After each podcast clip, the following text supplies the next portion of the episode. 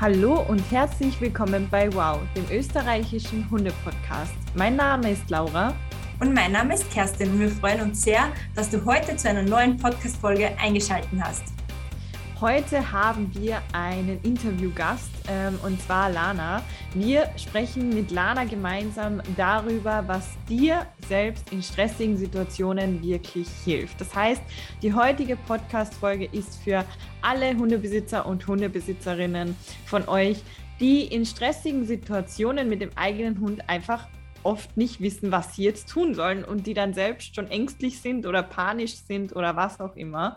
Und ähm, Lana ist Expertin auf diesem Gebiet und gibt euch da heute ganz, ganz, ganz viele Tipps mit. Und unser Tipp ist, dass ihr jetzt gleich vielleicht Stift und Papier ähm, hernehmt quasi, damit ihr auch schon ein bisschen mitschreiben könnt ähm, von dem ganzen Prozess, der aber in sechs Schritten aufgeteilt ist viel Spaß beim Anhören.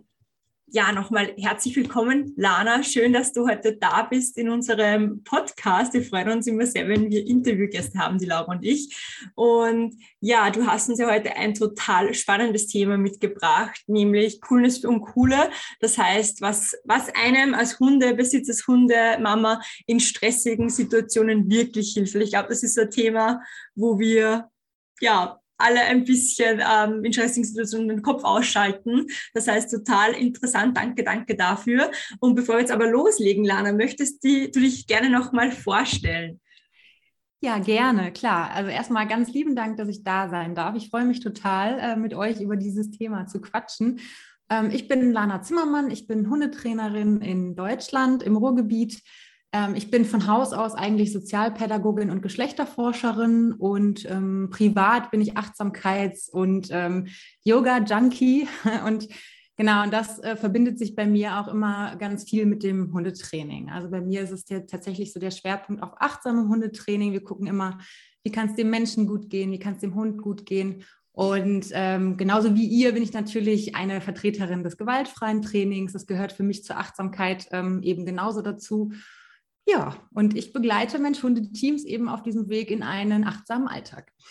Voll schön, Lana. Uns freut es riesig, dass du da bist. Wir haben ja schon in, in den letzten Monaten schon immer mehr miteinander gearbeitet. Viele von euch wissen vielleicht auch, dass wir ähm, im November zum Beispiel ein Klassentreffen für meinen Online-Kurs ähm, gestaltet haben und da waren auch Lana und Laura jeweils als Speakerinnen dabei. Also ich glaube, wir können da schon sagen, dass wir uns gut kennen und euch eine tolle Zusammenarbeit haben. Und deswegen ja. glauben Laura und ich auch, dass die Lana perfekt ist für unseren Podcast, um euch dann noch mal ein bisschen was mit Achtsamkeit für Hunde mitzugeben. Ja, Lana, du hast uns ja heute sechs Tipps mitgebracht. Ich hätte mal gesagt, wir gehen das einfach ganz ähm, gemütlich an und du stellst uns einfach die Tipps vor und genau, wir freuen uns schon.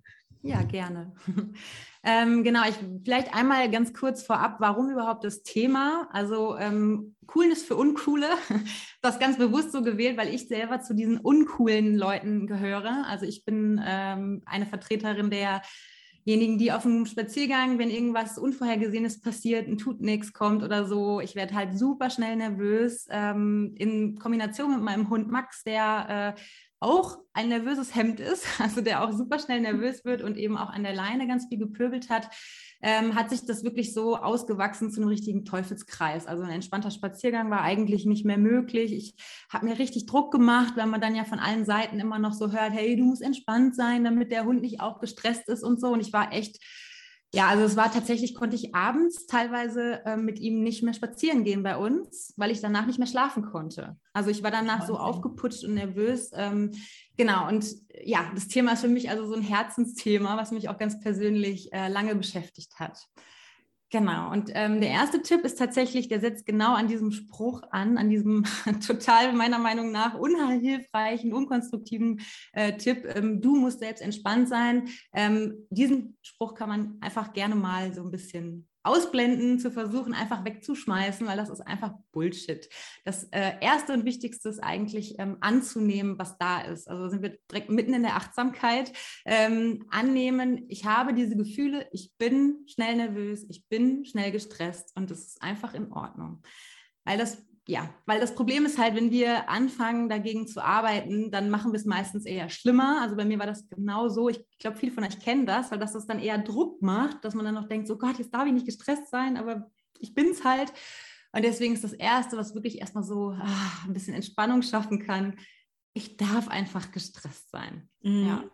Ich habe tatsächlich eine Frage dazu. Ja. Ähm, du hast ja auch gesagt, die, der Druck von außen, der kommt ja auch ganz oft da noch dazu. Und dann ist ja eben der typische Spruch so, ja, du musst entspannt sein. Das ist ja das, was wir kennen, was du auch gesagt hast. Ja. Ähm, wie äh, vermittelst du das vielleicht auch ähm, anderen Menschen, die dir dann von außen noch Druck gemacht haben quasi? Also was hast du denen gesagt, ähm, dass die dich vielleicht auch in Ruhe lassen? Weil ich habe immer so das Gefühl, ich persönlich kann zum Beispiel annehmen, dass ich jetzt gerade nicht entspannt bin, ähm, aber mein Außen nicht. Also dieses, die, die, die ganze Umwelt sagt dann so, ja, du musst es so machen, du musst es so machen und dann hinterfragt man einfach immer auch.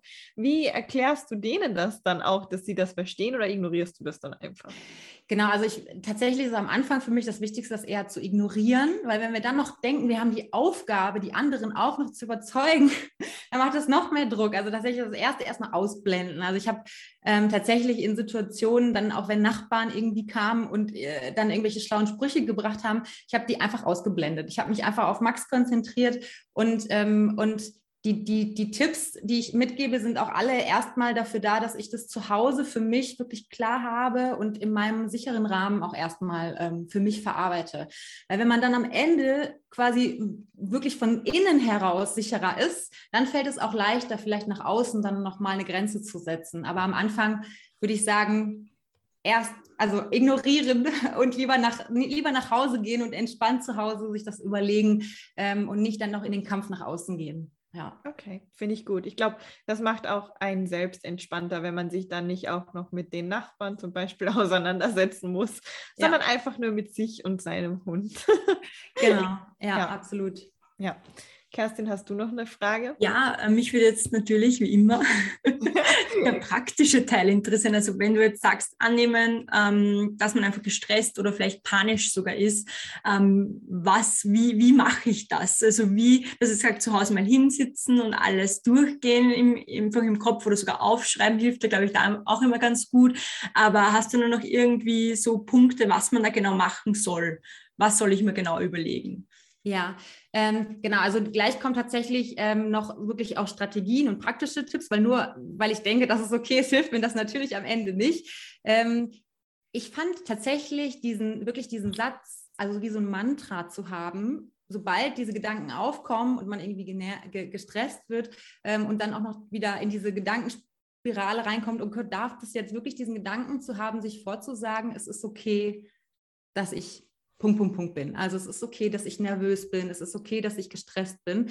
Und ähm, natürlich ist es ähm, hilfreicher, wenn man das erstmal zu Hause für sich, auch da sind wir wieder im gesicheren Rahmen quasi übt und wirklich mal reinspürt. Also vielleicht Augen zumachen, vielleicht noch eine kleine Meditation vorher machen und dann diesen Satz mal nachwirken lassen. Also wirklich so richtig es ist okay, dass ich nervös bin. Und dann wirklich mal nachwirken lassen, was macht es eigentlich innerlich? Und ähm, meistens löst sich dann innerlich schon so ein bisschen dieser erste Druck. Ähm, und das kann man dann wiederholen. Und je weniger der Stress erstmal da ist, desto effektiver ist es natürlich. Weil wenn wir was ganz neu machen, das ist beim Hund ja genauso, wenn wir was ganz neu machen und machen es direkt in der schlimmsten Situation, wird es wahrscheinlich nicht funktionieren. Also, ne, sondern erstmal in, in der Situation, wo ich sicher bin. Und dann kann man, ähm, kann man gucken, ob es einem auch schon hilft, wenn man in der Situation ist, sich einfach daran zu erinnern, hey, es ist okay. Und da kann man sogar theoretisch auch noch äußere, äh, äußere Erinnerungen mit äh, dazu nehmen, also zum Beispiel ein spezielles Armband, was einen daran erinnert, dass das okay ist. Ähm, oder, ähm, keine Ahnung, an der Leine ein, ein kleines Band dran, äh, dran machen oder sowas. Also so, ähm, ja, so, so Techniken, die einem helfen, sich an etwas zu erinnern oder etwas zu machen, was noch nicht lange wirklich etabliert ist. Also es sind ja so, so Hilfsmittel das könnte man auch machen, ja. Voll cool, danke dir, Lana. Äh, hört sich schon super spannend an. Ähm, das heißt, das war jetzt mal das erste, einfach annehmen, dass man gestresst ist. Genau. Wie schaut der zweite Tipp aus? Ähm, genau, vielleicht noch eine Sache fällt mir noch gerade noch ein zu dem ersten Tipp, ist vielleicht noch, dass man im Kopf haben sollte, warum das auch wirklich psychologisch Sinn macht, ist, dass wir, ähm, also wir haben ja nicht nur die, die primären Gefühle, also die Gefühle, die in dem Moment da sind. Da wäre das jetzt zum Beispiel äh, Nervosität, sondern wir haben auch Gefühle zu unseren Gefühlen. Also das ähm, kann man auch sekundäre Gefühle nennen beispielsweise. Also das heißt, ich, dann, wenn ich dann anfange zu denken, ich darf nicht gestresst sein, dann habe ich zum Beispiel Schuldgefühle oder, ähm, oder ähm, Schamgefühle, die sich aber ausschließlich aus diesem ersten Gefühl ergeben. Die wären eigentlich nicht da, wenn ich quasi mich nicht, also wenn ich mir nicht diesen Druck machen würde. Und genau deswegen ist es quasi dieser, dieser Schritt so wichtig, dass ich nicht noch was drauf packe. Also ich packe ein schlechtes Gefühl auf das erste schlechte Gefühl drauf. Und ähm, genau, das ist noch wichtig dabei, weil das wirklich tatsächlich psychologisch so funktioniert. Also, und wir können uns quasi diese zweite Ebene ähm, dadurch halt erleichtern, indem wir anstatt eben dieses Schuld ähm, die Annahme draufpacken oder Akzeptanz. Ja. Genau. Mm, der zweite Punkt ist, ähm, analysiere, was genau dich stresst. Weil es ja oft so ist, dass dieses Stressen auch diffus ist. Also wir wissen manchmal gar nicht, was in der Situation ist es jetzt eigentlich genau, was mir Stress macht, sondern dieses Nervositäts- und Stress- oder Panikgefühl, das greift ja so um sich und, und, und wird manchmal so unkontrollierbar, dass wir dann gar nicht mehr so richtig wissen, so, okay, was, welcher, welcher Aspekt von dieser Situation ist für mich jetzt wirklich stressend? Mhm. Und wenn wir das analysieren und genau mal hingucken, erst dann können wir eigentlich anfangen, auch konkrete Handlungsstrategien zu erarbeiten. Weil meistens ist es ja so, dass wenn jetzt, keine Ahnung, sagen wir mal, bei uns war das damals auf der Straße, dass sobald wir Hundebegegnungen hatten, war Max nervös ähm, und ich war total gestresst. Aber es kann ja ganz viele Aspekte daran geben, die mich stressen. Also zum Beispiel, ich habe Angst, dass mein Hund gebissen wird. Ich habe Angst, dass mein Hund beißt. Ich habe Angst, dass unser Training darunter leidet. Also ne, das sind ja ganz viele verschiedene Aspekte daran. Ähm, und wenn ich daraus machen kann, was ist das Schlimmste daran, was mir eigentlich so diffus im Kopf Angst macht, dann kann ich ganz klar überlegen, okay, wie kann ich diesen Punkt wirklich, wo kann ich da ansetzen, dass ich den Punkt abmildere und, und dafür sorge, dass das nicht eintritt. Mhm. Das heißt, im praktischen Ansatz kann man eigentlich sagen, wenn ich weiß, was halt die Angst auslöst oder den Stress auslöst, kann ich dann genau, vielleicht eben, wie du gerade gesagt hast, mein Hund beißt, könnte man einen Maulkorb draufgeben und dann wird wahrscheinlich ja. die Situation, wenn das wirklich der Auslöser war, für die Hundemama schon viel entspannter. Genau, ganz genau, ja. Ich glaube, vielleicht auch ein praktisches Beispiel, ich weiß nicht, ob du mir da zustimmst, Lana, ist der Rückruf. Also mir geht es immer so, wenn ich einen irrsinnig schlechten Tag habe, dann lasse ich meinen Hund nicht freilaufen, weil ich das Gefühl habe, ihr in mir selbst da nicht vertrauen zu können und nicht früh genug zu rufen quasi. Und ich finde immer, dass man, auch wenn man sich vornimmt, bei diesem Spaziergang den Hund jetzt frei laufen zu lassen, dass man das ja dann trotzdem mal einfach nicht tun kann und sich auf sein Gefühl verlassen kann, oder? Ja, ja, absolut. Genau, wenn das halt das ist, was dich stresst, ne, dass du quasi dann Angst hast, dass der Rückruf nicht klappt, na klar, dann kannst du an der Stelle genau ansetzen. Ja, ja absolut. Okay. Ähm, wobei da dann auch wieder äh, die Frage ist, dann ist ja wahrscheinlich eigentlich eher die Angst, dass du deinen Hund nicht mehr zurückkriegst. oder, also, oder, ne, oder die Frage, ähm, dass der Rückruf dadurch kaputt geht. Also das wären ja auch nochmal zwei verschiedene äh, Punkte, weil dann ähm, kann man auch theoretisch den Rückruf mit einer Schleppleine üben, wenn es nur darum geht, dass ich Angst habe, ich kriege meinen Hund nachher nicht mehr eingefangen. Ja. Ja, Klar. aber es macht es direkt klarer. Ja. ja. Okay. Ähm, ich habe tatsächlich, ich, ich finde, das war ein sehr praktischer Tipp tatsächlich mhm. auch. Würdest du auch sagen, dass man das vielleicht auch aufschreiben sollte? Also, dass man sich da wirklich mal einen Zettel nehmen sollte, die Situation nochmal niederschreiben sollte und sich wirklich darüber im Klaren werden sollte, dann so? Genau. Also ähm, Aufschreiben hilft immer. Also Aufschreiben finde ich ist super, super. Also ich schreibe täglich ähm, auch Morgenseiten und so, weil ich äh, das total hilfreich finde, um mich zu sortieren. Also wenn man da ein bisschen mehr drankommen will, kann das tatsächlich helfen, erstmal also erstmal noch nicht mal Brainstorming, das wäre ja schon quasi wirklich zu überlegen, was hilft mir, sondern erstmal zu einfach rausschreiben. Also alles zu der Situation aufschreiben, was einem einfällt. Ähm, und dann vielleicht mal zu, ähm, zu überlegen, ähm, was wäre, wenn? Also so kann man auch sich so einer Angst nähern sozusagen, dass man halt überlegt, okay, ich habe Angst, dass der Rückruf nicht klappt. Ja, was wäre denn, wenn der Rückruf nicht klappt? Was ist daran so schlimm? Und dann kann man quasi sich immer mehr dem Schmerzpunkt annähern. Was ist so eigentlich genau der Punkt, das Worst-Case-Szenario, was ich da im Kopf habe? Ja. Genau. Okay. Jo. Cool. Kerstin sieht, glaube ich, nicht so fragend aus. deshalb Alles gut für mir, danke. deshalb würde ich tatsächlich vorschlagen, dass wir zu deinem dritten Tipp weitergehen, Lana. Genau, ja, wir waren auch schon mittendrin. Das ist nämlich, äh, genau, das ist nämlich dann wirklich diesen Punkt. Also erstmal überleg dir, was ist das, der, der größte Schmerzpunkt? Also wenn es mehrere Punkte sind, dann überleg dir, was ist diese eine Sache, vor der du am meisten Angst hast und dann überlege dir ganz konkret dafür eine Handlungsstrategie eine entweder Managementmaßnahmen, also wie wir eben schon mit dem Rückruf hatten, dass zum Beispiel dann vielleicht die Schleppleine dran ist oder dass ich einfach den Rückruf in dem Moment nicht übe. das wäre ja auch eine Strategie. Ähm, beim, beim Leinenpöbeln, wenn ich Angst habe, dass mein Hund beißt zum Beispiel, dann ist eben, wie äh, Kerstin gesagt hat, der Maulkorb eine Strategie. Also überlege dir wirklich konkret eine, äh, eine Strategie. Und wenn es eine Handlung ist, die du selber machst, also zum Beispiel ist bei uns mittlerweile, wenn wir Tutnixen im Wald begegnen, also diese Situation mit den Nachbarn und sowas, das haben wir nicht mehr, aber im Wald ist das immer noch sowas, was mich relativ schnell so kurz so unter so eine Erstarrungspanik setzt. Ähm, und ich habe dann eine Zeit lang war ich so paralysiert, dass ich da nichts tun konnte. Und das macht es ja meistens schlimmer in so Situationen, wo man schnell handeln muss. Wenn man dann keine Strategie hat, die man abrufen kann, dann, ähm, dann, dann ist man, fühlt man sich so ohnmächtig. Und wenn man dafür wirklich eine, sich eine Strategie überlegt, bei uns ist es mittlerweile der U-Turn. Also wir, wir drehen uns auf dem Absatz um und gehen einfach weg. Ganz egal, was der andere Hund macht, wie nah der Hund dran ist, wir gehen.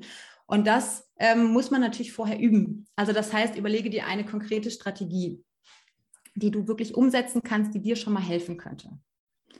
Ich habe dazu schon eine Frage, ja. weil mich das auch selbst immer betrifft und ich glaube, weil das auch, also nicht mich selbst, aber mich im Kundensetting und ich glaube auch viele unserer Zuhörer werden sich jetzt denken, wie lange soll ich denn dann die andere Richtung gehen? Also ich mache auch ganz gerne den U-Turn, mhm. ähm, aber manchmal, wenn ich halt irgendwie schon Stress habe und ich weiß, ich muss jetzt nach Hause, weil ich habe gleich einen Termin, dann kann ich halt nicht die ganze Strecke, Strecke nochmal zurücklaufen. Ich laufe dann immer so weit, bis ich eine Möglichkeit habe zum Ausweichen, lasse das andere Mensch-Hund-Team zum Beispiel vorbei oder was auch immer es ist und gehe dann halt wieder zurück sozusagen. Aber ich habe halt ganz viele Kunden, ähm, die dann immer sagen, ja, ähm, ich mag das nicht machen. Die sagen wirklich, ich möchte das nicht machen, weil ich das ja dann dauerhaft machen muss, also für immer quasi, weil das für den Hund vielleicht die beste Lösung ist. Wie würdest du dem Menschen dann erklären quasi, dass er es aber trotzdem machen sollte, weil ich versuche es wirklich immer zu machen, wenn ich einfach kann. Mhm. Manchmal kann ich nicht, weil von hinten auch ein Hund kommt, aber wenn ich kann, versuche ich das zu machen, immer und notfalls komme ich halt vielleicht auch mal zu spät zu einem Termin, dann ist das halt so. Wie versuchst du das dem Menschen auch zu vermitteln, dass das jetzt für den Menschen und auch für den Hund eigentlich das Beste ist, was sie vielleicht tun können? Ja, also tatsächlich ähm, wäre da für mich so ein bisschen zu unterscheiden zwischen einer Alltagsstrategie und zwischen einer Notfallstrategie, weil für mich ist es tatsächlich eher eine Notfallstrategie. Ähm, also das heißt, bevor ich in diese Schockstarre komme und ich kann nichts mehr tun und der andere Hund kommt immer näher, es ist meine Strategie, ich drehe um so lange, bis ich das Gefühl habe, okay, wir sind safe. Ja. Ähm, das wäre aber für jemanden, der sagt, ich möchte es dauerhaft nicht machen, ja dann keine Trainingsstrategie. Also dann, das heißt, es wäre dann wirklich nur ähm, was, wenn, wenn äh, diese konkrete Situation so ist, dass die Person ähm, Schock, bevor die Person in Schockstarre kommt, sozusagen als wirklich Notfall-Exit-Strategie ähm, für, einen, für einen Übergang vielleicht auch, bis man über diese Strategie immer mehr Sicherheit ähm, bekommt mit anderen Trainingsstrategien. Also da muss man wirklich unterscheiden, Trainingsstrategie und Notfallstrategie, dass man dann nach und nach diese Notfallstrategie auch nicht mehr braucht. Ja. Ähm, und wenn es jetzt ähm, Leute gibt, die sagen, das passt für mich gar nicht, ähm, weil der Hund zum Beispiel wirklich ganz große Probleme damit hat, sich abzuwenden und wegzugehen, dann kann ja auch was anderes helfen. Also zum Beispiel Futter, eine Handvoll Futter werfen ähm, zum anderen Hund hin, äh, zum Beispiel, was auch immer äh, ganz gut wirkt, weil die Leute dann sofort ihre Hunde einsammeln. Ähm, genau, also da muss man dann gucken, okay, wenn ich damit ein, ein, Problem habe innerlich, dann muss ich natürlich gucken, welche Strategie passt zu mir. Also welche, welche, welche fühlt sich auch gut an. Also das soll ja eine Hilfe sein und nicht noch ein Druck in der Situation dazu. Also kann, ähm, kann man sagen, dass man einfach mal eine Handlungsstrategie entwickelt für diesen Stressmoment, weil so wie ich das jetzt verstanden habe, wäre es ja dann schon klug, wenn man zum Beispiel mit Hundebegegnungen eben ähm, tut nichts, wie du sagst, Stress hat, ähm, dass man dann vielleicht später ja auch noch, ähm, wenn es wirklich ja, wie soll ich sagen, wenn halt auch noch gegeben ist, dass die anderen Hunde, Menschen ähm, auch schön vorbeigehen und nicht einfach den Hund loslassen, dass man dann vielleicht sagt, wenn man generell Angst vor beispielsweise Hundebegegnungen hat, dass man da mal eine, eine Notfallstrategie erarbeitet, die man so lange macht, bis man im Hundetraining beispielsweise so weit ist, dass eine Hundebegegnung auch für den Hund ähm, entspannt klappt, beziehungsweise für den Menschen natürlich und dass der Hund dann auch gelernt hat oder auch das Mensch-Hund-Team gelernt hat, wie kann ich mich da korrekt verhalten, wie komme ich da denn überhaupt vorbei? Also, weil das ja. wissen ja wahrscheinlich die meisten Menschen in diesem Notfall noch gar nicht, wie sie das handhaben sollen. Ganz genau. Also es ist ähm, eine erste Entlastung für die Situation. Genau, solange, bis man eben das ersetzen kann durch, ich habe ähm, trainiert, wobei ich finde, so Tuning-Situationen sind ja meistens mhm. tatsächlich schwer zu trainieren, sodass man wirklich ja. sagt, okay, ne, weil da kommt ein freilaufender Hund auf einen zu und der Hund, der eigene Hund kann vielleicht lernen, irgendwie ähm, den freundlich zu begrüßen. Aber wenn man eine Hundebegegnungsthematik hat, finde ich, ist und tut nichts, bleibt eigentlich fast immer eine, eine, total ätzende äh, Exit-Strategie, äh, eine Exit-Situation, wo man eigentlich am liebsten nur raus möchte. Aber genau, aber für also für wirklich normale Hundebegegnungen sozusagen da ähm, auf jeden Fall immer auf Training setzen. Und solange das aber noch nicht funktioniert, ist so als Backup sozusagen. Das ist halt im Hinterkopf so eine Backup-Strategie. Hey, im Zweifel, wenn alle Stricke reißen, weiß ich, wie ich die, die Situation ähm, mit so wenig Schaden wie möglich auch für den Hund lösen kann. Mhm. Ja, voll. Also ich sage da zum Beispiel meinen Kunden ganz oft, Hundebegegnungen wirklich gezielt ein, zwei Mal pro Woche üben, wo man sich wirklich vornimmt, wir üben das jetzt mit den Trainingsanleitungen beispielsweise, die ich ihnen gebe. Ähm, aber die restliche Zeit, wenn man einfach nur ein, einen Freizeitspaziergang machen will, wo der Hund einfach mal ein Hund sein kann, dass man da dann eben so einen Notfallplan hat wie du. Und ich bin da auch immer ein Fan von einfach umdrehen und weit, weit, weit weggehen. Ja.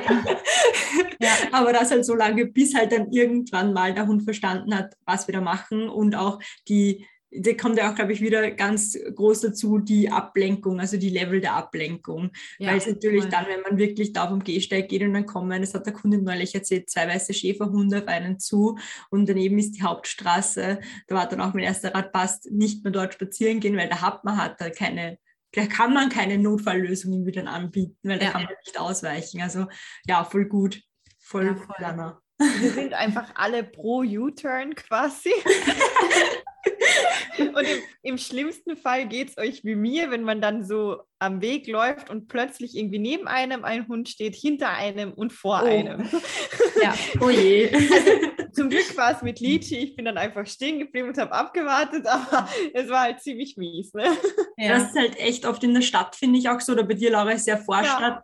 Das ist ja dann echt wirklich schwierig ist für alle Zuhörerinnen, die sich denken, ja, ich kann aber nicht ausweichen, weil ich wohne in der Innenstadt oder so. Ja. Da muss man sich dann eh noch mal andere Lösungen überlegen oder sogar sagen, passt, man geht zum Gassi gehen, man fährt vielleicht sogar wohin, eher weiter weg, wo es eben großflächig ist oder zumindest zum Üben. Äh, hast ja. du noch einen Tippplaner, wie man das in der Stadt vielleicht, vielleicht eine, eine Lösungsstrategie für, für ähm, Stadthunde ja, also da würde ich auch wieder erstmal kurz ähm, dann überlegen, so was genau ist die, die konkrete Situation, die mich da stresst, ähm, weil das kann ja auch wieder dann ganz unterschiedlich sein, ähm, wie ich das dann lösen kann. Also wenn es wirklich jede, jede Art von Hundebegegnung ist, äh, dann muss ich ganz klar krasse Managementmaßnahmen ja ein, äh, einleiten, sozusagen mit dem Auto irgendwo hinfahren oder sowas, um wirklich da den Druck rauszunehmen. Ähm, aber da würde ich, glaube ich, echt nochmal sagen, guckt nochmal wirklich ganz konkret, was ist diese, diese, diese SOS-Situation, wo ich wirklich panisch werde ähm, und wie, äh, wie kann ich mich in der Situation entlasten? Also das Mhm. Äh, finde ich, da muss man tatsächlich für sich wirklich konkret gucken. Also man kann zum Beispiel auch mal die Runde abgehen und mal ähm, schauen, wo sind überall äh, so Garageneinfahrten und sowas ohne Hund, ähm, dass man das mal sich äh, im Kopf mal klar macht, wie oft ist das eigentlich, dass ich doch ausweichen kann. Also oft denken wir ja, wir können nicht ausweichen. Also ich wohne ja auch nicht auf dem Land, also ich wohne ja auch recht städtisch und, ähm, und ich habe früher auch immer gedacht, okay, hier ist ein Wald, hier kann ich überhaupt nicht ausweichen, weil man so von der Angst gesteuert ist, dass man denkt, so Gott, das ist alles alles zu eng. Aber wenn man das mal mit einem klaren Kopf sich anschaut und wirklich mal ohne Hund und einfach entspannt, vielleicht auch mit einer Hilfe dazu, also mit einem anderen Menschen noch, und dann geht man wirklich mal ab und macht sich überall mal so ein Kreuz hin auf einer Karte oder so, wo wirklich äh, Stationen sind, wo ich eigentlich ausweichen kann. Dann kann einem das auch schon helfen, dass man einfach im Kopf hat, okay, auf dieser Strecke habe ich aber eigentlich fünf Stellen, wo Garageneinfahrten sind, da kann ich ausweichen. Und dann kann es einen auch entlasten, dass man weiß, okay, es ist, es gibt Ausweichmöglichkeiten, auch wenn mir das meistens nicht so vorkommt. Ja, alle die jetzt vielleicht aus Amerika zuhören, bitte nicht in Garageneinfahrten reingehen, ne? Weil ich weiß, ich weiß, wir haben nämlich einige Zuhörer irgendwo aus dem Ausland. Das könnt ihr in Deutschland und in Österreich und auch, glaube ich, in der Schweiz ganz entspannt machen. Ähm, in allen anderen Ländern würde ja. ich mir das zweimal überlegen, aber in allen deutschsprachigen Ländern könnt ihr das prinzipiell ja. machen. genau. Ja, genau. Aber da, also vielleicht an diesem Beispiel mit dem Ausweichen nochmal, daran ist wieder so, so bedeutlich, wie wichtig das ist, wirklich einmal zuerst zu analysieren, bevor ich in die Handlungsstrategie komme. Weil wenn mir dann klar wird, ich habe hier in dieser Straße keine Ausweichmöglichkeiten, dann ist die Antwort sozusagen ja deutlicher, als wenn ich einfach nur denke, oh Gott, ich gehe vor die Tür und irgendwie alles ist stressig na, dann, dann ist es wieder so, so schwammig. Ja. ich glaube, das ist eh wie überall im Hundetraining auch mit, ähm, also ähnlich wie Zielformulierungen, dass man einfach erstmal wissen muss und analysieren muss, was will man eigentlich, was ja. ist der positive Zustand, beziehungsweise auch hier jetzt gerade, was stresst mich, dass man einfach mal sich Gedanken drüber machen muss, wenn ich nicht weiß, wo ich hin will oder was konkret jetzt gerade mein Problem ist, kann ich oder mache ich zu 90 Prozent wahrscheinlich die falschen ähm, Trainingsentscheidungen und weiß gar oder mache irgendwas, was mir dann im Endeffekt vielleicht sogar gar nicht hilft. Ja, voll. Ja, ganz genau. Okay. Ähm, was wäre denn dein nächster Tipp, wenn man ähm, sich mal so Handlungsstrategien auch überlegt hat? Also wenn man weiß, man würde in der Situation das und das machen. Was mhm. ist dann der nächste Tipp? Genau wie beim Hund üben außerhalb der Situation. also das ist echt so, so doof sich das anhört, aber ich liebe ja diese Vergleiche zwischen Mensch und Hund und wir haben halt in den Grundstrukturen die, das gleiche Gehirn. Also wir haben, wir, wir haben auch ähm, diesen, äh, den, also die, den Automatismus sozusagen, dass wenn wir in hoch aufgeladenen emotionalen Situationen auf das zurückgreifen, was ganz, ganz tief geübt ist, und das passiert bei den Hunden ja genauso. Das heißt, wenn wir neue Strategie, Strategien anwenden wollen in Situationen, die stressig sind, dann wird es sehr schwer, weil wir einfach nicht im, im denkenden Teil unseres Gehirns äh, sind. So, und das ist bei Hunden genauso. Deswegen üben wir ja mit Hunden auch, wenn wir einen Newton aufbauen zum Beispiel, erstmal außerhalb der stressigen Situation, ohne Ablenkung, üben wir das Verhalten ganz oft, damit äh, beide, Mensch und Hund, quasi automatisiert wissen, okay, was ist zu tun? Also wirklich außerhalb der Situation üben. Ähm, man kann dann halt gucken, ob man die Situation so nah es geht an dieser stressigen Situation stellen kann, indem man befreundete, also bei, bei dem tut nichts zum Beispiel, indem man einen befreundeten Hundehalter, Hundehalterin fragt, ob die mit einem Hund, der wirklich ganz freundlich ist, wo man weiß, da passiert nichts, ne, das mal üben kann, vielleicht in einem Garten oder sowas, oder man holt sich ähm, einem, einem Part, die Partner, Partnerin oder Freunde, mit denen man in solchen Situationen mal unterwegs ist und quasi einfach eine helfende, unterstützende Hand dabei hat. Also bei uns ist zum Beispiel so, wenn wir neue Wege gehen, die stressen mich immer schneller als, äh, als die bekannten Routen, weil ich da nicht so, ne, ich kenne die Strecke einfach nicht. Ich weiß eben nicht, wo sind die, ähm, die Ecken zum Ausweichen und so. Da gehe ich immer am Anfang mit meinem Mann spazieren. Also wir gehen diese Strecken am Anfang, also er auch, also nicht nur ich, sondern er auch. Ähm, wir gehen immer zusammen erstmal eine neue Ecke, wenn wir die quasi erkunden wollen. Als wir jetzt umgezogen sind, haben wir das halt gemacht. Wir sind die ersten zwei Wochen immer zusammengegangen, bis wir beide die Strecken kannten und wussten auch, wie viel ist da immer los, wie ist die Kultur. Ich finde, die Kultur in so einem Bereich ist ja auch immer wichtig. Also leihen die Leute ihre Hunde an oder lassen sie sie einfach laufen. Und als ich dann, als wir dann beide das Gefühl hatten, okay, wir kennen die Ecke, dann sind wir alleine spazieren gegangen. Also das heißt auch dieses, ähm, die sich Social Support holen, finde ich, ist so eine Möglichkeit, das erstmal zu üben, ohne schon in diese extrem stressige Situation zu kommen. Okay. Würdest du denn auch sagen, dass es je nach Hund, äh, also jetzt nicht in Bezug auf Max zum Beispiel, aber je nach ja. Hund auch manchmal nicht helfen kann, einfach dem Social Support, also wenn man jetzt zu zweit unterwegs ist oder so, einfach mal den Hund zu übergeben? Also hast du damit auch positive Erfahrungen, dass manchmal der andere Mensch vielleicht viel entspannter ist als man selbst und dass sich das dann auch auf den Hund überträgt? Ha, muss ich sagen, finde ich schwierig tatsächlich, weil ich das ähm, die Erfahrung gemacht habe, dass das dann eher noch mehr Druck macht, weil man dann denkt, es liegt an mir. Also es soll ja nicht so weit kommen, dass man sich dann noch anfängt, Schuldgefühle zu machen, weil man selber, also man hat ja meistens sowieso das Gefühl, oh Gott, ich schaffe es nicht, ich bin nicht entspannt genug, ich bin zu panisch. Und wenn dann noch mein Mann daneben steht, der dann auf einmal ganz cool und lässig ist übrigens bei uns nicht so, aber wenn, wenn der dann ganz cool und lässig den Hund hat und ich stehe daneben, oh Gott, ich könnte das nicht, glaube ich, wäre das nicht empowernd sozusagen, sondern eher verunsichernd. Deswegen ähm, muss man gucken. Also wenn man das Gefühl hat, ey, es kann mir helfen, weil ich mal von außen drauf gucken kann, dann ja. Wenn es mich aber eher verunsichert, weil ich dann denke, oh Gott, es liegt an mir, ich bin so schlecht darin, äh, dann würde ich es nicht machen, sondern dann eher gucken, ob ich die Rahmenbedingungen so gestalten kann, dass ich es Schritt für Schritt erlernen kann, sozusagen. Ja. Und ähm, was mir dazu auch noch einfällt, wenn man eben die Strategie dann außerhalb der Situation, auch in ein, einer nachgestellten Situation, was auch immer, ähm, dann halt übt quasi, ähm, um sie zur Automation zu machen, würdest du auch empfehlen, sich mal selbst dabei zu filmen, um sich das wieder anschauen zu können? Oh ja, super Idee, total gut. Ja, voll. Also Videos sind ja immer super augenöffnend. also auch für mich äh, immer, immer wieder, äh, dass man sieht, so was macht man eigentlich alles und vielleicht auch manchmal erkennt, hey, so schlimm ist es gar nicht. Also wenn ich jetzt zum Beispiel denke, dass meine, also wenn meine ursprüngliche Angst ist, mein Training macht Rückschritte, ne? so nach dem Motto, ich bin jetzt schon äh, so gut dabei, aber jede auslösende Situation ist für mich ein Riesenrückschritt, dann, äh, wenn ich mir das dann angucke und sehe, hey, mein Hund hat gar nicht so krass lange ausgelöst, sondern das war kurz und mhm. ähm, ich bin danach wieder gut ins Training eingestiegen, dann kann das total heilsam sein, das zu sehen. Absolut. Ja. Okay. Voll, voll gut, voll die gute Ergänzung.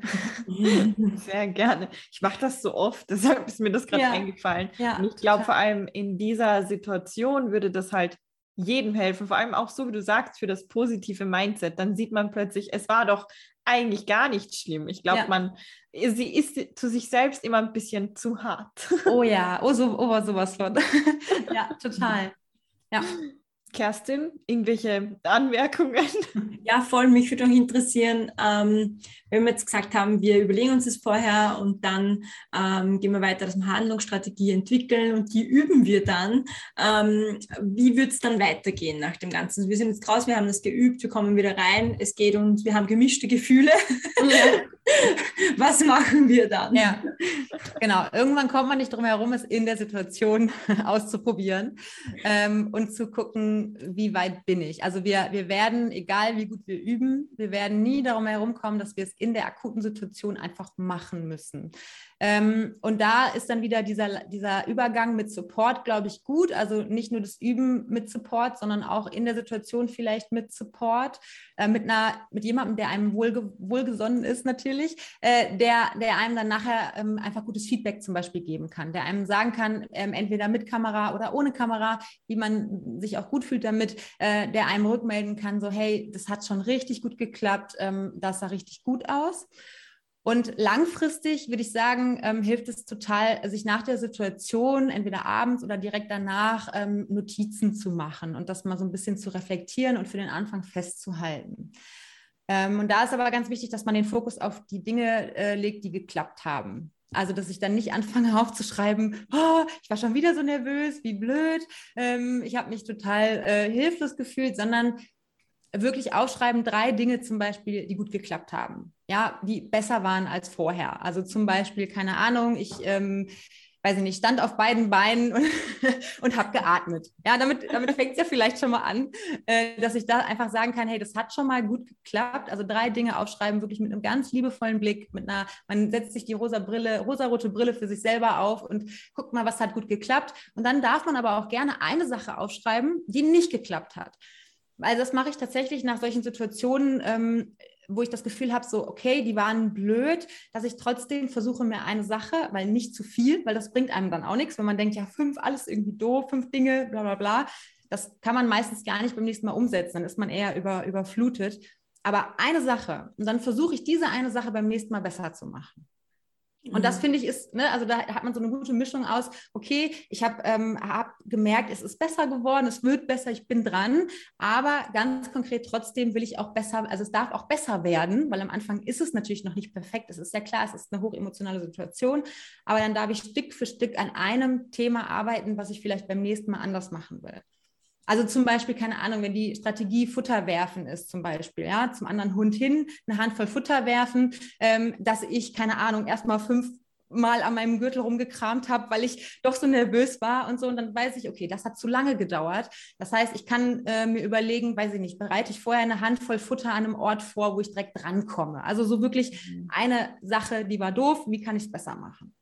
Ja, und ich glaube, das ist auch voll wichtig, weil wenn man, wie du gerade gesagt hast, beispielsweise fünf oder sechs Sachen aufschreibt, ich glaube, dann weiß man auch für das nächste Mal gar nicht, was soll ich denn jetzt machen? Dann ist man wieder so, oh mein Gott, das sollte ich machen und das sollte ich machen und das sollte ich machen. Und im Endeffekt wird es dann wahrscheinlich das nächste Ergebnis sogar noch schlechter werden. Also ja. finde ich da die Strategie auch super, Lana, dass du sagst, eine Sache notieren, vielleicht die, die, ähm, die einem vielleicht zu, zuerst einfällt, weil das sind meistens eh die wichtigsten Dinge, die einem zuerst wieder einfallen und da dann einfach so schrittweise üben. Voll. Genau. Ja. Mhm. Und also, ah, Entschuldige. Ich, ich kann es nur dazu sagen, dann kannst du gern weiter quatschen. Wenn irgendjemand von euch sehr vergesslich ist und ihr euer Handy dabei habt, dann könnt ihr euch das zum Beispiel auch mal kurz gleich nach der Situation, wenn ihr wieder ähm, da seid quasi und wieder einfach entspannt weiterspaziert ist, als Sprachnachricht aufnehmen zum Beispiel. Einfach, ja. dass ihr das da schon mal habt. Ja, voll gut. hat meinen gleichen Gedanken, Laura. Meine so. Idee war noch, ähm, weiß nicht, ob ihr das kennt, ähm, das Frauchens Glücksjournal. Kennt ihr das zufällig? Nee. Das ist so, ähm, wie soll ich sagen, so eine Art, Laura hilft mir, so ein Tages, nicht Tagesplaner, aber so, wie nennt man das? Dankbarkeitsbuch, ja, Tagebuch. Tagebuch für Hund und Frau, ah, bei dem okay, cool. Rauchen ist. Und äh, da kann man halt dann wirklich aufschreiben, zum Beispiel heute, sagen wir wieder Thema Hundebegegnungen, was ist das Ziel für den heutigen Spaziergang, was hat der Hund gut gemacht, was habe ich gut gemacht, was könnte man verbessern. Also alle, die so schauen als lieben, ist vielleicht das auch eine gute Idee, weil da hat man es auch schön aufbereitet, falls einem das wichtig ist. Das ist vielleicht wirklich ja, was für dich, Lana, das kannst du mal anschauen. Ja, mache ich, ja, voll cool. voll, äh, ja, cool. Ja, ja, wenn, wenn man, ähm, also es gibt ja auch so Tracker-Apps, ähm, dagegen gehen das auch, also ähm, wo man äh, den, also keine Ahnung, äh, Gewohnheiten festhält oder wo man so täglich ähm, gewisse Sachen trackt, wie lange man geschlafen hat oder sowas. Da gibt es meistens auch so Notiz. Ähm, äh, da könnte man das zum Beispiel auch aufschreiben, wenn man das wirklich so ganz kurz und knapp halten will. Ähm, ich finde immer das Wichtigste, also ist tatsächlich ist zu tun. Ähm, und nicht zu denken, okay, ich muss das jetzt so und so festhalten. Also macht es so, wie es für euch am einfachsten und am besten ist. Wenn ihr es mögt, dass es hübsch ist, dann holt euch doch gerne ein Journal dafür. Das finde ich ist eine schöne Gelegenheit, um sich auch was Gutes zu tun und das so, so zu rahmen, ganz offiziell für sich. Wenn äh, dir das aber Stress macht, dass du denkst, oh Gott, jetzt brauche ich hier so ein Riesenbuch und was weiß ich was, dann nimm einfach die, wie du schon gesagt hast, Laura, die ähm, WhatsApp-Funktion, dass du dir selber eine Sprachnachricht drauf quatscht oder nimm einfach ein Blatt Papier mit einem Datum, also schreib vorne das Datum und schreib dahinter zwei Zeilen. Also mach es so einfach und so, ähm, so wie es zu dir am besten passt. Ja. Genau. ja. Aber ich bin auch eher der Journal-Typ. Trotzdem guter Hinweis. Voll. Sehr ja. gut. So, ja, ähm, voll gut. Jetzt haben wir schon fünf Tipps durch, Lana. Ich finde das Thema total spannend. Ähm, hast du da vielleicht noch jetzt so einen abschließenden Tipp für uns, ähm, weil ich glaube, das ist so, es ist ja eigentlich, sind ja nicht nur sechs Tipps, sondern so wie ich das jetzt rausgehört habe, ist es einfach ein Prozess, weil es ist ja alles auch mit Hinterfragen und äh, dranbleiben ist, glaube ich, ja. da das Stichwort. Ähm, mhm. Hast du da vielleicht noch abschließend einen Tipp, wie man es schafft, dran zu bleiben? Ja, also auch äh, also es ist tatsächlich eine, eine, eine immerwährende äh, Übung, auch das, was ich jetzt sage, äh, sei geduldig und liebevoll mit dir selbst. Also es ist so äh, für mich tatsächlich mittlerweile ähm, das Wichtigste, um, um etwas, also um Veränderungen einfach nachhaltig auch wirklich zu gestalten, vor allem, wenn es uns schwer fällt. Das ist ja das, das eigentliche Thema daran. Ne? Wir sind in einer Situation, wo wir eh schon Druck und, ähm, und mit Gefühlen zu kämpfen haben. Und wenn wir dann, ich glaube, Laura, du hast das eben auch schon mal gesagt, mit diesem kritischen Blick auf sich selber, ne, wenn man da nämlich dann noch anfängt, ähm, alles perfektionistisch zu kritisieren und ähm, dann wird man relativ schnell aufgeben. Dann wird man irgendwann sagen, ja, ey, ganz ehrlich, äh, das macht einfach, es macht natürlich sowieso schon mal keinen Spaß, was eine schwierige Situation ist. Und wenn wir dann eben auch noch anfangen, uns selber deswegen fertig zu machen, dann geben wir auf. Also das ist, finde ich, irgendwie logisch. Ähm, und deswegen versuche ich, aber das ist eine Lebensaufgabe, finde ich, ähm, geduldig zu sein. Ich bin auch nicht gut in, in, Geduld, also ich bin ein unglaublich ungeduldiger Mensch.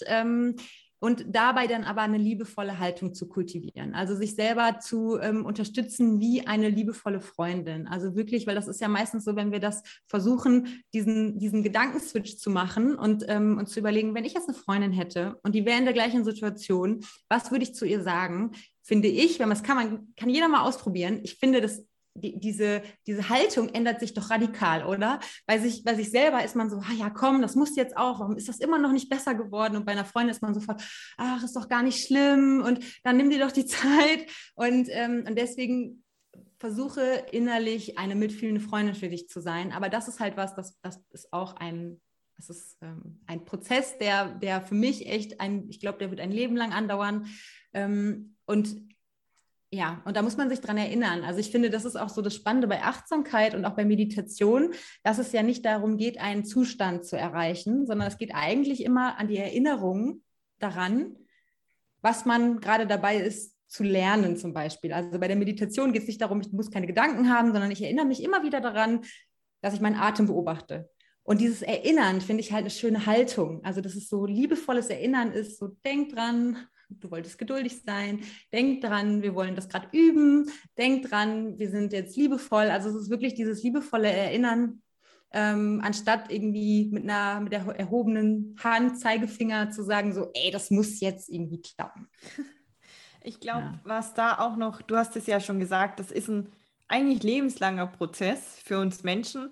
Was aber auch ganz wichtig ist, auch Hunde lernen ihr Leben lang. Also ja. so wie alt dein Hund jetzt schon sein mag, also wenn jetzt jemand zuhört mit einem zehnjährigen Hund oder so, Hunde lernen jeden Tag, jede Sekunde eigentlich und ähm, die hören auch nicht auf irgendwie zu lernen. Das heißt, man kann jetzt auch nicht irgendwie sagen, ja, nur weil der Hund alt ist, kann man das mit, mit dem Hund nicht mehr machen. Nee, wir alle lernen unser Leben lang und das sollten wir, glaube ich, auch im Kopf behalten und auch für uns irgendwie immer die äh, innere Freundin oder den inneren Freund, wie ja. auch immer, ähm, einfach immer mitzuhaben, sozusagen. Ja, mhm. ja.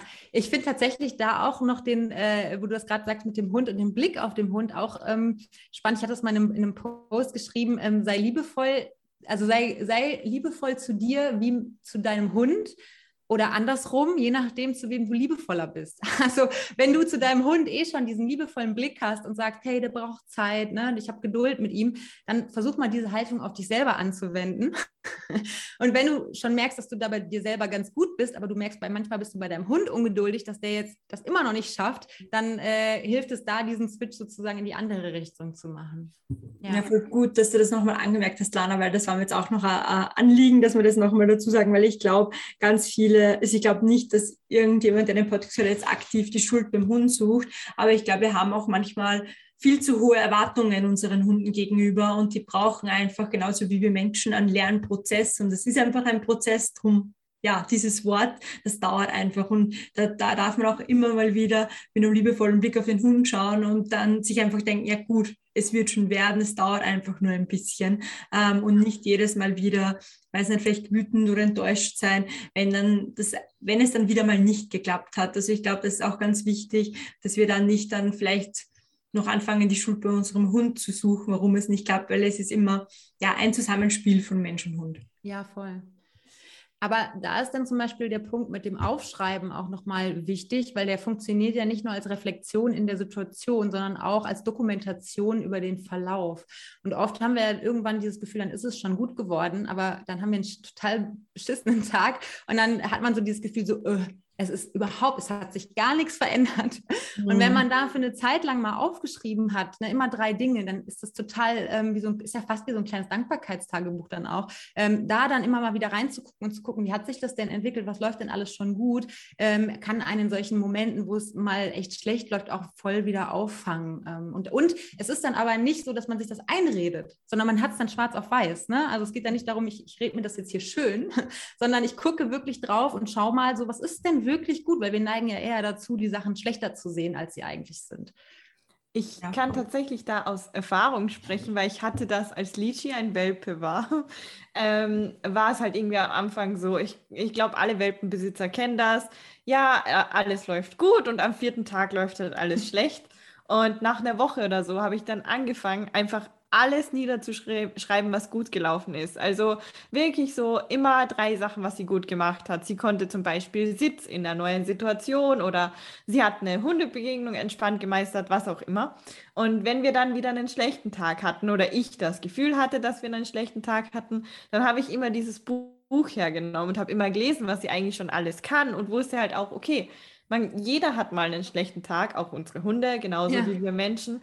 Und für mich war das dann immer total aufbauend. Also für mich war das dann immer so, ja, das ist dann halt jetzt heute so und morgen wird es wieder besser sein. Also ich kann da wirklich so aus Erfahrung sprechen, das hilft halt wirklich sehr, sehr weiter. Ja, voll mhm. cool. Ja, total schön. Sehr gut. Also aufschreiben. Wer schreibt, der bleibt. Genau, wie ist dann egal. Genau. macht es. genau, ja, voll schön. Ja, ähm, das war's schon wieder. Ich weiß nicht, Laura, möchtest du vielleicht noch kurz ähm, die Punkte, also die, die sechs Schritte, die Lana da jetzt, eigentlich sind ja eher Schritte mit Tipps, ähm, zusammenfassen und ähm, nochmal einen kurzen Überblick geben für alle, die jetzt vielleicht noch gleich mitschreiben möchten. Ja, genau. Also ihr könnt euch jetzt mal Zettel und Stift oder eure Notiz-App äh, am Handy öffnen ähm, und einfach mal kurz noch die Punkte. Ich werde einfach so die Überbegriffe nochmal nennen, dass ihr einfach wisst, was so Schritt für Schritt äh, zu tun ist jetzt in nächster Zeit. Also ihr solltet erstmal annehmen, ähm, dass ihr eben gestresst seid oder vielleicht sogar banisch. Das ist euch überlassen. Es ist jedes Gefühl in Ordnung. Das ist ganz wichtig. Als zweiten Schritt solltet ihr analysieren, was genau euch stresst. Also wenn wir jetzt zum Beispiel die Hundebegegnung hernehmen, was macht euch Angst? Ist es, dass euer Hund vielleicht äh, beißen könnte oder ist es, dass euer Hund verletzt werden könnte? Schreibt es euch auf und analysiert, was genau euer ähm, ja, größter Stressfaktor ist, wenn es mehrere Punkte sind. Dann solltet ihr eine konkrete Handlungsstrategie ähm, erarbeiten. Also ihr solltet wissen, was ihr eben im Fall einer Tut-Nix-Begegnung, wie Lana es so schön sagt, ähm, machen könnt, wie zum Beispiel den U-Turn. Also erarbeitet euch wirklich eine Notfallstrategie, überlegt euch aber auch, was könnte später eure alltägliche Strategie sein, wenn halt die Situation noch nicht wirklich hochgepusht ist und wenn man weiß, man kann da zum Beispiel noch vorbeilaufen. Als vierten Punkt solltet ihr dann eure Handlungsstrategie auf jeden Fall außerhalb der Situation üben und im besten Fall vielleicht auch in einer nachgestellten ähnlichen Situation auch mal üben, damit ihr in der Stresssituation dann auch wirklich eure Handlungsstrategie abrufen könnt und das wirklich automatisiert abläuft. Und ähm, in, beim fünften Punkt seid ihr dann so weit, dass ihr eure Handlungsstrategie tatsächlich auch schon anwenden könnt. Und danach schreibt ihr euch am besten auf, ähm, was sehr gut geklappt hat. Also drei Dinge, die gut geklappt haben, werden einfach niedergeschrieben und ihr dürft euch auch eine Sache, aber bitte nicht mehr als eine Sache, aufschreiben, die eben nicht so gut funktioniert hat und die ihr beim nächsten Mal zum Beispiel anders machen möchtet oder besser oder was auch immer. Und ganz, ganz wichtig, ähm, den letzten Punkt, ähm, möchte ich gerne nochmal Lana wiederholen lassen, weil ich finde, du sagst es so schön. Also Lana, letzter Punkt geht für dich ähm, ja. weiter quasi. Ja, sei geduldig mit dir. Es ist ein Prozess. Äh, Veränderungen brauchen Zeit, vor allem wenn sie eben uns Stress machen und hochemotional sind. Und sei dir bei diesem Weg, so gut es geht, eine liebevolle Freundin, ähm, die dich unter, also unterstütze dich selber, ähm, sei, ja, sei mitfühlend, sei verständnisvoll und nicht äh, zu kritisch und zu hart zu dir. Super, danke euch. Ich glaube, da hat man jetzt wieder gesehen, das ist ein sehr langfristiger Prozess. Für alle, die sich jetzt denken, boah, irgendwie hört sich das nach sehr viel an, ihr könnt euch auch gern ähm, eine Hundetrainerin eurer Wahl zur Seite holen. Die kann euch da auf jeden Fall auch bei der konkreten Handlungsstrategie sehr gut helfen, wenn die ähm, euch als Mensch-Hund-Team kennt. Also nutzt da gerne auch professionelle Hilfe, falls ihr euch da nicht rausseht, weil ganz oft haben, wie die Lana jetzt auch ein paar Mal gesagt hat, ist der Blick von außen was ganz Wertvolles, weil da kann dann wirklich ein Trainer beurteilt immer nicht nach Emotionen, sondern das, was er tatsächlich sieht. Ähm, das kann natürlich dann auch helfen, wenn man da ähm, der Trainerin zum Beispiel auch sehr sehr vertrauen kann, dass das funktioniert. Genau. Und ganz wichtig, das Ganze ist jetzt keine Folge, dass man das einmal anwendet, nicht bis nächste Woche fertig, sondern ja. der Prozess, wie wir den jetzt so durchgegangen sind, das kann euch auch wirklich ein halbes Jahr auch begleiten oder noch länger.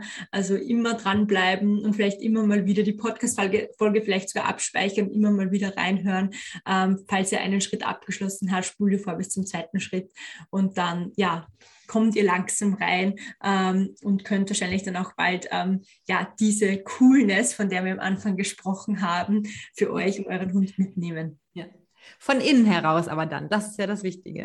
Genau, von innen, von innen heraus. heraus. Also wirklich von innen heraus cool. Nicht irgendwie von außen draufgestülpt und erzwungen.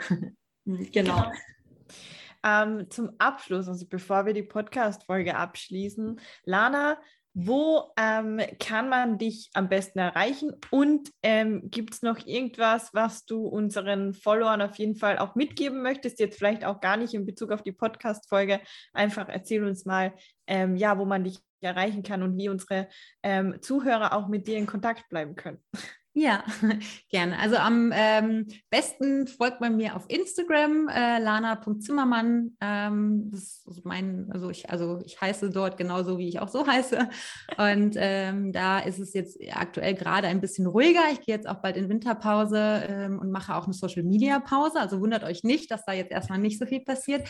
Aber ab Januar bin ich da wieder ähm, am Start. Ähm, und es wird auch im neuen Jahr äh, einen Podcast von mir geben. Also es ist ein äh, neues äh, Baby, was so gerade anfängt, das Licht der Welt zu erblicken in meinem, ja, in meinem Kopf und auch bald ganz praktisch. Ähm, Dazu gibt es jetzt im Moment ähm, noch nichts, wo ihr, was ihr euch wirklich angucken könnt. Aber wenn ihr Bock habt, den Start davon mitzubekommen und ihr den nicht verpassen wollt, dann könnt ihr sehr gerne euch einfach in meinen Newsletter eintragen. Da erfahrt ihr dann ähm, ja als allererste, wenn es mit meinem Podcast losgeht nächstes Jahr. Und ihr bekommt natürlich auch regelmäßig Tipps und Impulse von mir zum rund um das Thema achtsames, ähm, achtsames Hundetraining. Genau. Wir werden euch die Sachen, also den Instagram-Account und auch natürlich dein, deine Anmeldung für den Newsletter ähm, in den Show Notes verlinken. Das heißt, ihr müsst jetzt nicht irgendwie da suchen, sondern ja. wenn ihr jetzt am Ende der Podcast-Folge angekommen seid, dann einfach in die Show Notes reinschauen und Lana auf jeden Fall auch folgen und ihren Newsletter abonnieren. Denn ich bin mir sicher, wenn ihr den Newsletter verpassen solltet, aus welchem Grund auch immer, oder wenn ihr so viel abonniert habt wie ich, ähm, dann ja. seht ihr es dann auch auf Lanas Instagram-Kanal, ja. wenn es soweit ist. Und wir freuen uns schon riesig, Kerstin. Na klar. Ja, ja, mega cool. Äh, Super, Lana. Endlich ist es mit dem eigenen Podcast. Konntest du heute schon ein bisschen üben. dann danke dir, Lana, fürs Dabeisein. So ähm, gerne. So, das war doch mal eine super spannende Podcast-Folge. Ihr habt jetzt auf jeden Fall für die nächsten sechs Monate was zu tun, wenn ihr da ähm, den Prozess, den uns Lana gezeigt hat, umsetzt. Ähm, weil ihr das sicher mitbekommen habt, wir haben ja einige Dinge erwähnt, die werden wir in den Shownotes ähm, erwähnen. Zum einen ähm, Ziele, im Hundetraining, was da wirklich wichtig ist, da haben die Laura und ich schon eine Podcast-Folge dazu aufgenommen, die verlinken wir in den Show Notes. Genauso wie ähm, das Frauchens Glücksjournal, über das wir gesprochen haben. Ich glaube, die Notizen-App müssen wir nicht verlinken, die habt ihr alle, findet ihr alle auf eurem Handy. und genau, das war's dann auch schon für heute. Erinnert euch immer dran, ähm, was Lana gesagt hat, dass einfach liebevolles Erinnern, ähm, die liebevolle Ausrichtung, die liebevolle Blick auf den Hund und auf sich selbst viel, viel wichtiger und schöner und zu mehr Erfolg im Hundetraining führt als der erhobene Zeigefinger. Ja, damit. Wir wünschen dir einen entspannten Alltag mit deinem Hund, deine Laura und deine Kerstin.